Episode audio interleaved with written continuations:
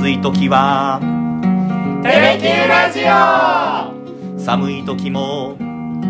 テレキューラジオ。家でも外でもどこでも聞ける。ちょうどいいぬくもり。テレキューラジオ。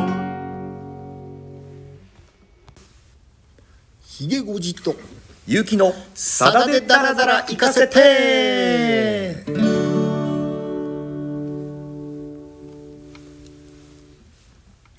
100プラス9回目の放送になります。よろしくお願いします。よろしくお願いします。そして今日はレギュラーの黒ギターさんにもお越しいただいております。よろしくお願いします。すみません。よろしくお願いいたします。もうついに紹介も格上げということになりまして順を取りました。今回からね。もう解禁です。今年は。2024年バージョン。はい。そうですね。3人でやっております。もうそういうことにいたします。はい。生さだみたいですねあの前回の回転木馬結構これコメントいただきましたね。渋すぎるね。選曲が渋い渋すぎると。この歌私も大好きなんですと。でマッサンの歌にしては異質だという意見僕も同意ですというコメントいただきました、まあ、確かにねなかなかこう、うん週に1回、うん、あれ娘って言ってましたけど、コメントでもありましたけどこれ息子さんっていうようなシチュエーションでさださん書かれてたみたいですね。そうそう思い出しましたよ。あのねあの時ちょっとねマッサン怒ったんですけど、はいはい。マッサンのねいわゆる音楽ノートうん。を、まあ、歌詞をね書はい。いてる、その秘密のノートがあったわけですね、ええそれをちょっとねあの倉庫から引っ張り出してきてねええはい。長崎の県立美術館で開いたうん。さだまさしの世界展。はいこの時にね展示物として使ったんですよね。いや贅沢すぎるでしょそれ。でこれ当然ねあの、スタッフの許可を得て展示したんですけど、うんはい。これマスさんがねこれ出してほしくなかったって言ったものの一つで、はい。このいわゆる回転木馬のもともとのね現代マスさん時々あの、ね、タイトルを変えることあるんですけど、はいはい。これがねもともとあの「日曜日の息子」というタイトルではい。書いた詩が結局リリースする際には回転木馬に変わったというね、ああそれがあったんで、はい。あそうかそれねあの今回ね、うん。あのコアファンからそういうメッセージいただいて、ああそうだったなってね、うん。私もてっきりね顕微のことを忘れてました、ね、ね娘さんとっていうようなね紹介を先週されてましたけどああじゃあそうかさださんから息子さんっていうイメージで書かれたんだと思ってそのコメントを見て僕ちょっとああって思いましたね。いやそこは分かんないですよ。もともと息子という設定でね書き始めたのかもしれないですけど、うん。最終的にねあの歌詞はどっちかっていうと娘の方がなんか合うかなって気はするんですけどね。はいはいはい、うんだからそこは最初の設定と、まあ、書き上がった、うん。いわゆる、まあ、歌詞とがね、うんうん。えーまあ、変わったことは十分あり得るとは思うんですけどね。なるほどね、うんそれからこの方がね教えてくれたんですけどこの曲の舞台フランスですよといやこれは驚きでしたね。ねね これは驚きだった。夢回帰戦の発売当時のマサシングワールド開放でさださん本人が書かれてましたよってへえそうだったんですね。うかつでした。うかつでした当時多分私ね、はい解放読んでないんですよね。ああの頃ね、はい。僕は多分会員じゃなかった僕はね高校生の時会員になってるんですよね。すごい早かったんですよ、あはい。多分会員番号2桁台ぐらいじゃなかったかな。すごっ。で大学生になってね、はい。会費払えなくなって 結局会員じゃなかったんですよ、ねなるほど。苦学生の時代は、カーミングアウト。うん。苦学生というよりなんかあの 振り込むのが面倒だったのうわ。か何なのかよく分かんないですけどずっと会員じゃなかったんですよあねなるほどね。それからこの方はね私三拍子で珍しくてみたいな紹介をしたんですけどあの感想に使われている「鳩を越えて」っていう曲うんモチーフの曲なんですけどこれ遊園地の BGM に使われるみたいなんでそのメロディーに合わせて三拍子にしたのかなっていうようなこともなんか私の頭の中の疑問をなんか全てこう答えてくれるようなコメントでした。さすがですよ。私今回の、ね、このメッセージ感動しましたもんね。ねえひごさんもね返事書かれてましたよね。こういう展開を待ってたんだっていうね我々のねちょっと知識が足りないところを、はい。このコアファンのね知識で埋めていただいて次なる展開へ進むっていう、うんうんうんうん。えーああそうかそうだ。たた確かにハートを超えてワルツがここでね、うんうん。元奏で使われてたんで、はい。そこに触発されたのかな三拍子はね、うん。といううんのも含めてね合点っていう感じでしたね なんか池藤さんのコメントのテンションも上がってる感じしましたよ。すごくプラス嬉しかった8回目にしてそうそうそうそうそう。やっと煩悩と並んでそこまで来たかって感じ108 ちょうどね もう皆さんもねそういう書き込みどしどしお願いしたいですしもう全然そんなねあの専門的な私これ知ってるわよじゃなくてもね構いませんのでたくさんメッセージいただけると嬉しいです。そうですよ、はいもうねはっきり言っていつまでやるか分かんないわけですからねどんどん書きたいこと書き込んでくださいいやそうですそうです。はい。ということで前回の振り返りさせていただきましたがさあ今回やる曲どんな楽曲なのかというところをひごじさんお願いします。そうですねあの隠れた名曲シリーズと銘打ってやってきましたけど、はいまあ確かにさだまさしの曲としてはうん。隠れてる曲なんですけど、はい世間的にはそうでもないのかもしれないですねこの歌。ええあのさださんのおステージではないところでね、うん。聞いた方も結構いらっしゃるかもしれないですね。なるほど。ええまあ、そういう隠れた名曲を今日はお届けしたいと思います。ワン、ツー、サン。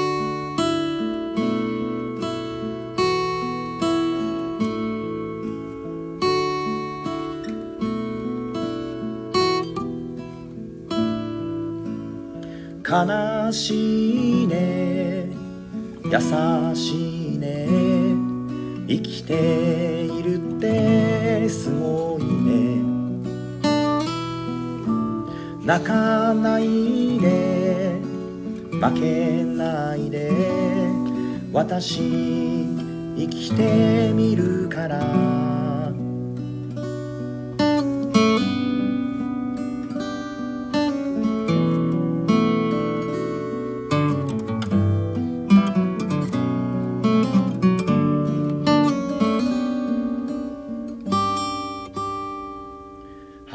降る午後に春は暮れてゆく光咲く夏は海へと帰ってく人は一体生きてるうちにいくつのさよならを言えばいいのだろう。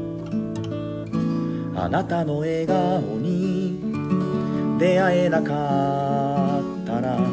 今でも私はさよならに縛られて誰かが待っていてくれることを信じなかったと思う。もしかしたらこんな私でさえ誰かが求めてるいつか誰かの支えになれる場所があると思う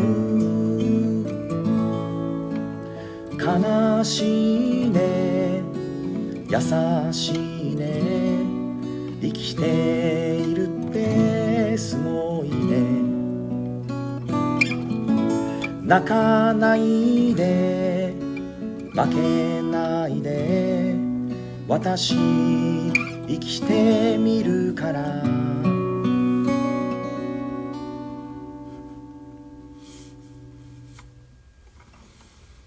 はい。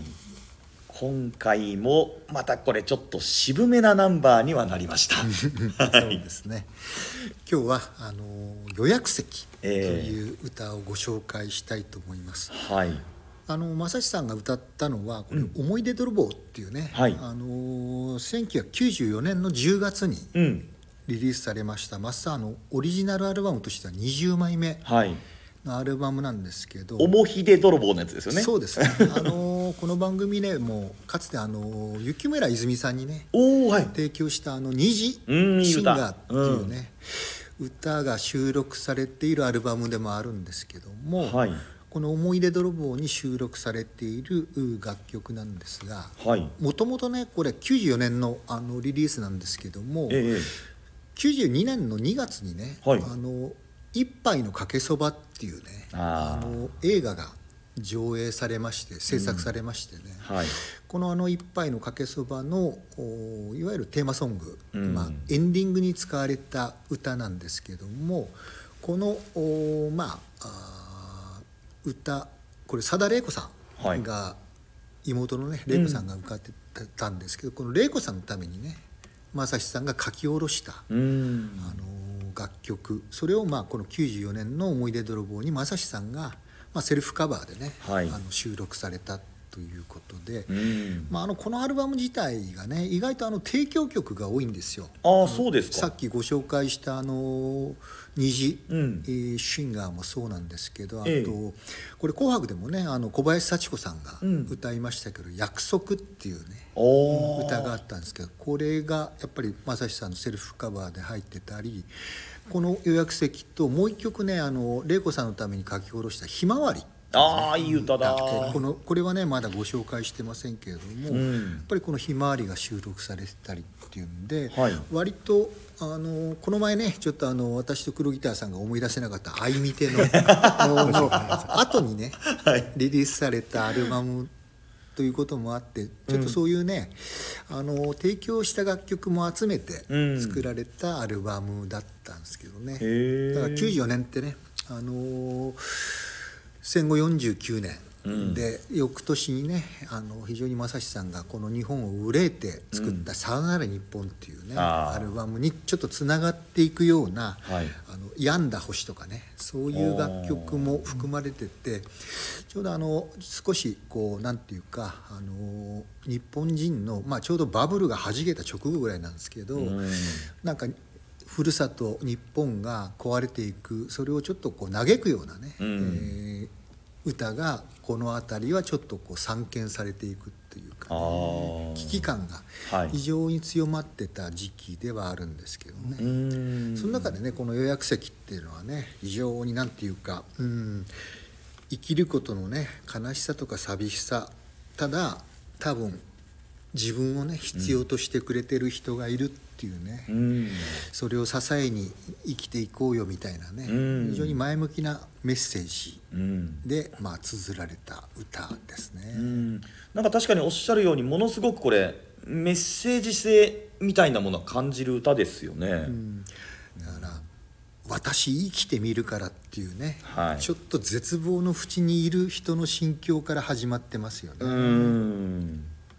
うん私あのさだまさしスーパーウルトラミラクルベストっていう3枚組の アルバムをですね高校の時のお小遣いをはたいて3枚とも買ったんですよ、うん。その中にこれ入ってて、で結構その名曲揃いのアルバムなんですけど、歌い出しがマイナー調で「悲しいね優しいね生きてるってすごいね」って入ってくるの。最初高校生の時の私ちょっととっつきづらくて。うん。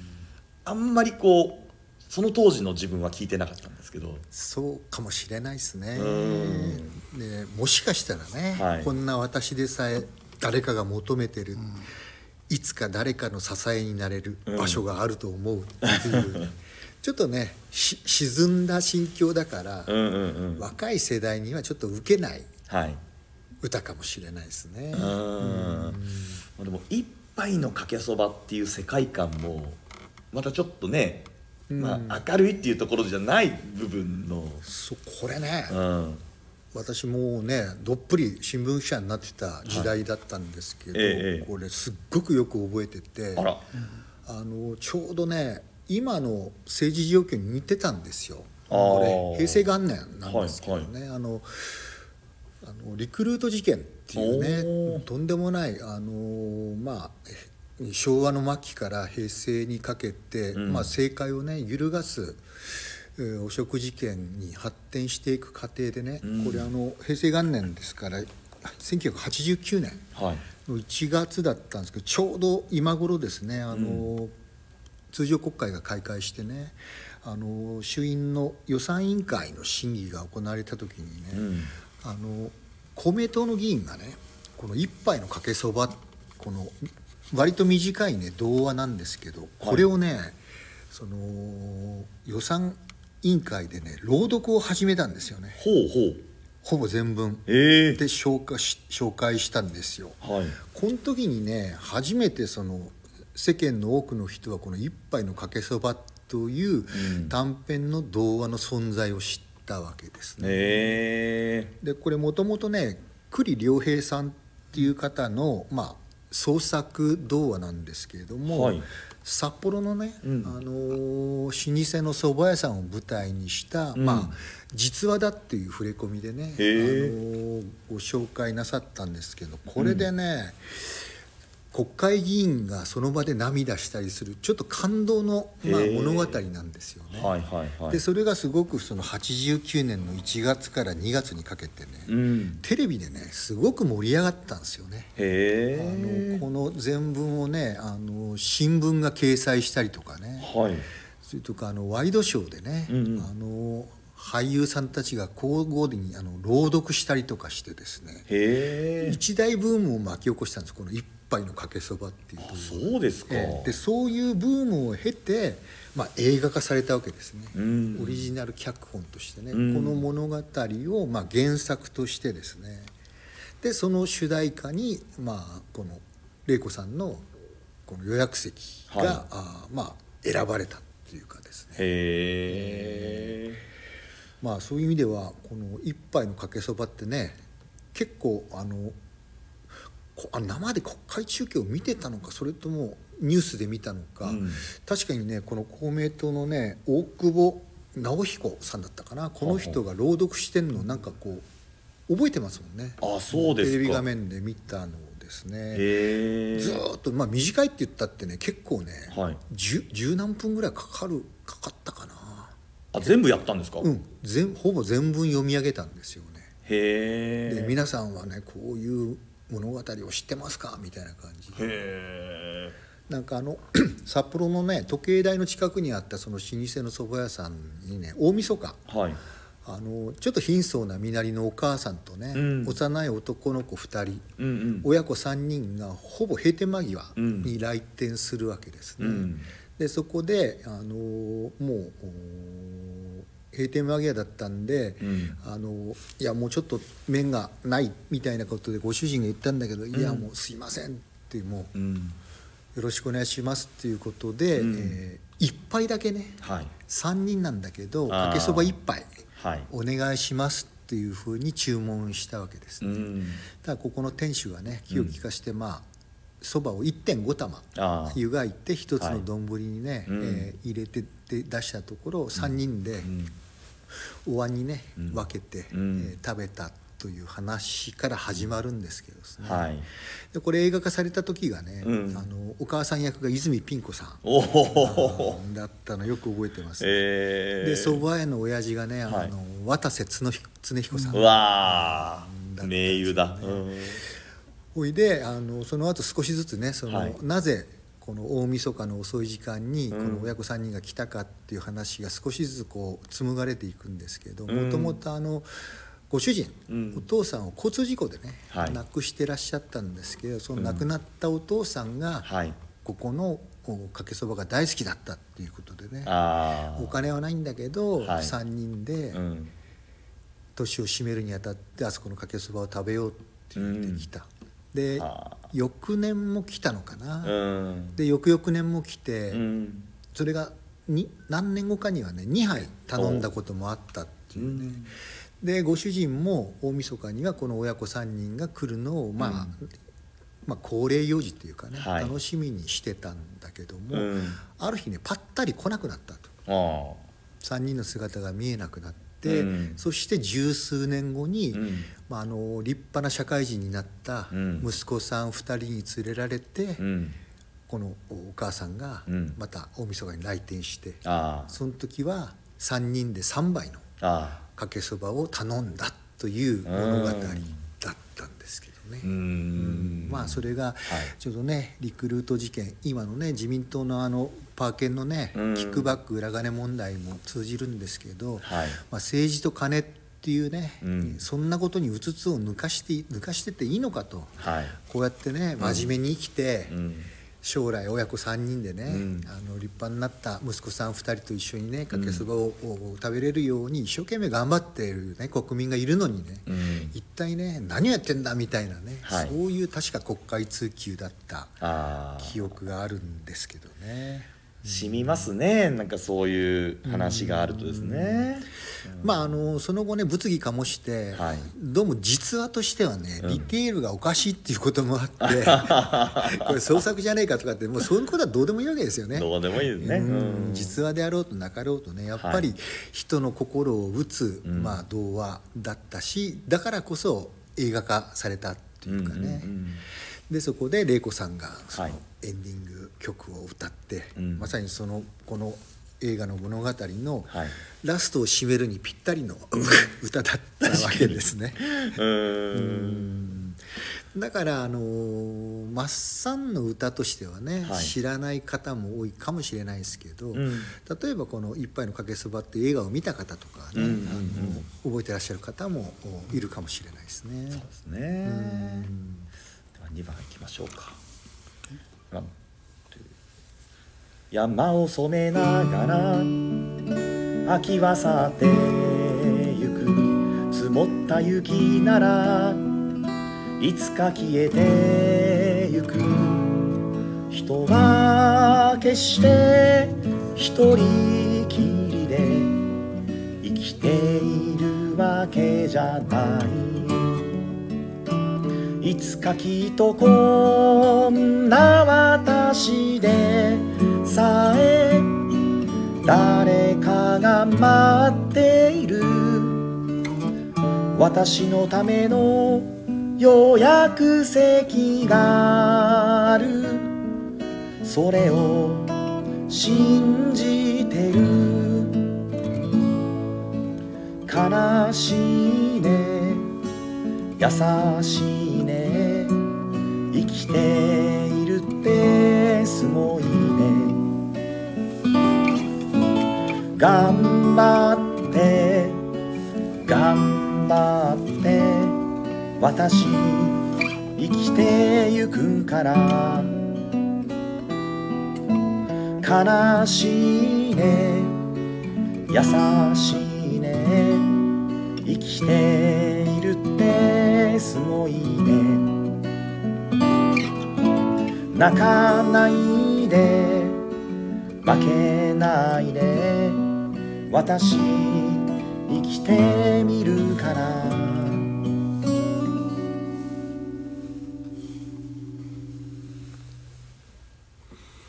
うん。という2番でございました。うん。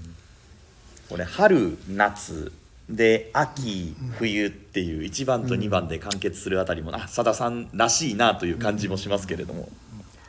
綺麗ですよね。ですね。うん。で人は決してね一人きりで生きているわけじゃない、うん。い、つかきっとこんな私でさえ誰かが待っている。私のための予約席がある。それを信じてる、あ。うん、予約席 そこにたどり着くためにね生きていこうよっていうメッセージですよね、ー。うん。どうしてもこの歌ね「主人公だと」みたいな。どうしてもこうなんか重なる部分も感じてしまうんですけど。そう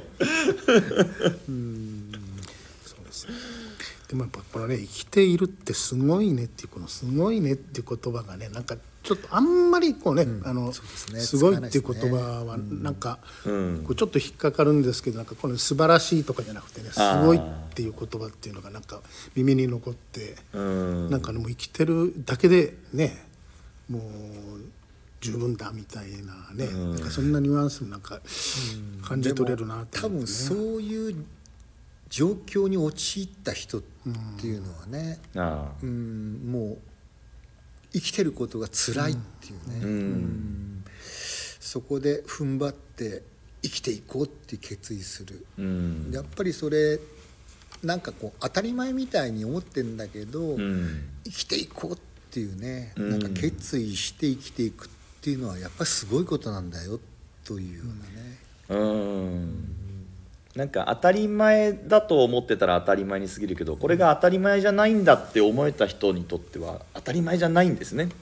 なんかね。だからうん。本当にね絶望の淵にいてね、はい。うんもう本当になんていうんですか最愛の人を失ってね、うん。一緒についていきたい。私も死にたいって思うような状況かもしれないしですね、うん。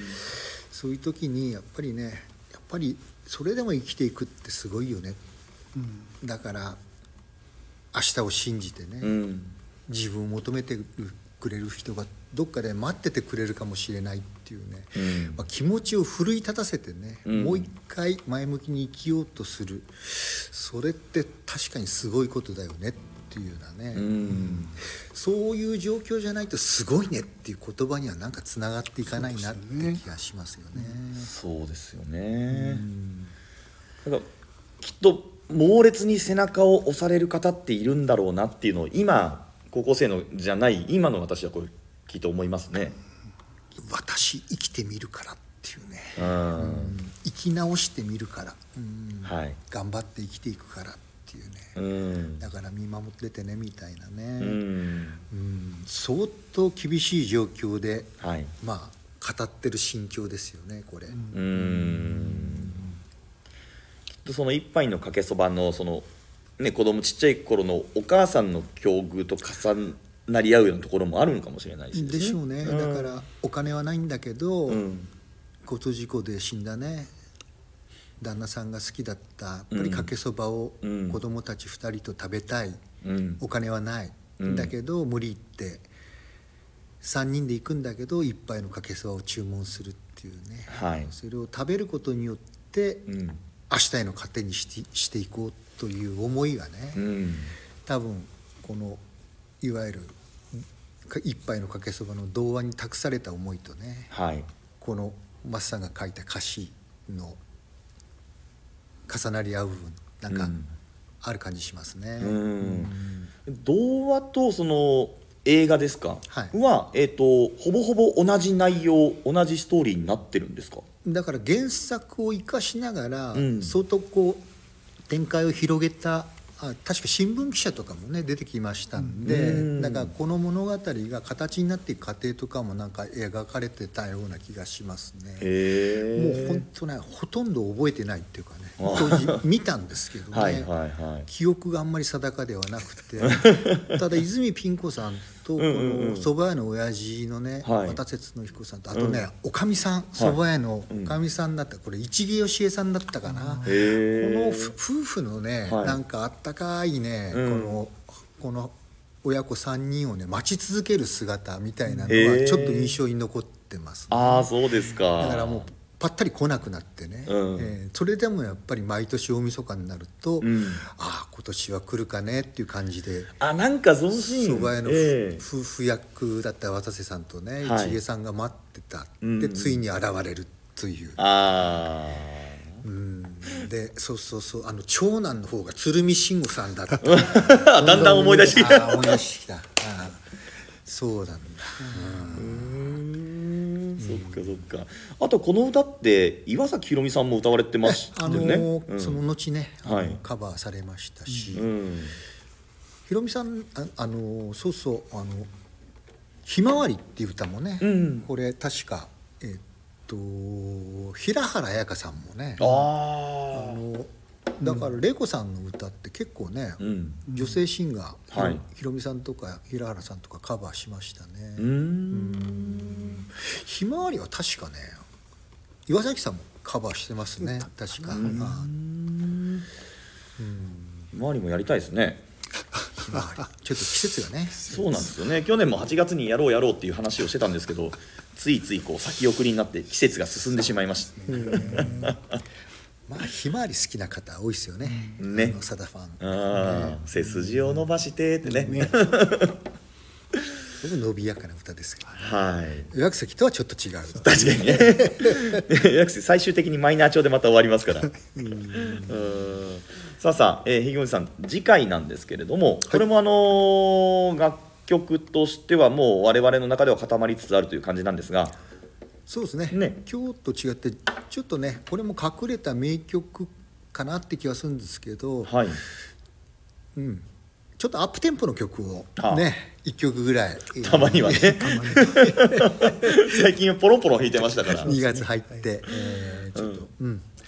アップテンポな曲をやりましょうかね来週は。そうですね、もしあの黒ギターさんもスケジュール合えば、は。ええ、頑張っていきましょう。ね合えば万事送り合わせの上というか。感じになりますか？そうしましょはい。ということで今日は予約席お送りいたしました。どうもありがとうございありました。がとうございました。ありがとうございました